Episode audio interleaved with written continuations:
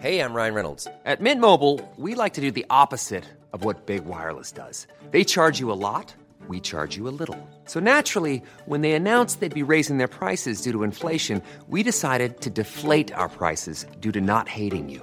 That's right. We're cutting the price of Mint Unlimited from $30 a month to just $15 a month. Give it a try at mintmobile.com slash switch. $45 upfront for three months plus taxes and fees. Promo rate for new customers for limited time. Unlimited more than 40 gigabytes per month. Slows. Full terms at mintmobile.com. Estas son las breves del coronavirus. La información más relevante sobre el COVID-19 por el Heraldo de México. La Secretaría de Salud a nivel federal reportó que en México hay 1.289.298 casos confirmados de coronavirus y 116.487 defunciones.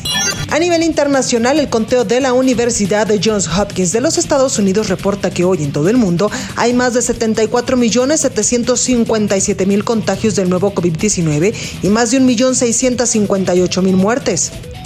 Las farmacéuticas de CanSino Biologic y Epic Research buscan voluntarios mexicanos para participar en el ensayo clínico de la fase 3 de la vacuna contra el COVID-19. La directora de Epic Research y directora del estudio fase 3 de CanSino Biologic, Annette Ortiz Austin, dijo que los voluntarios pueden inscribirse a través de Internet. La Subsecretaría para Asuntos Multilaterales y Derechos Humanos de la Secretaría de Relaciones Exteriores, Marta Delegado, reveló que la próxima semana inicia la vacunación contra el coronavirus en México. La vacuna de Pfizer será la primera que se aplicará en el país.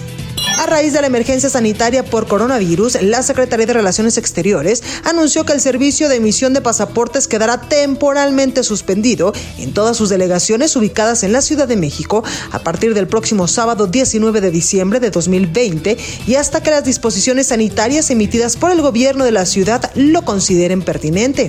La Comisión Europea confirmó este jueves que la vacuna de Pfizer BioNTech llegará a los ciudadanos europeos a partir del 27 de diciembre y espera también poder autorizar la vacuna de Moderna en una reunión el 6 de enero, una semana antes de lo previsto. En medio de un fuerte aumento de contagios en Francia, Italia y Alemania y en vísperas del inicio de las vacaciones de Navidad, cerca de 447 millones de europeos recibieron con esperanza el anuncio. El presidente de Francia, Emmanuel Macron, tras anunciar que dio positivo a coronavirus, presenta tos, fiebre y cansancio y pasará el periodo de cuarentena en la residencia oficial, anexa al Palacio de Versalles. El presidente de Rusia, Vladimir Putin, prometió hoy que se vacunará sin falta, apenas sea posible, contra el coronavirus en su tradicional rueda de prensa anual, que este año se celebra de manera telemática debido a la pandemia del coronavirus.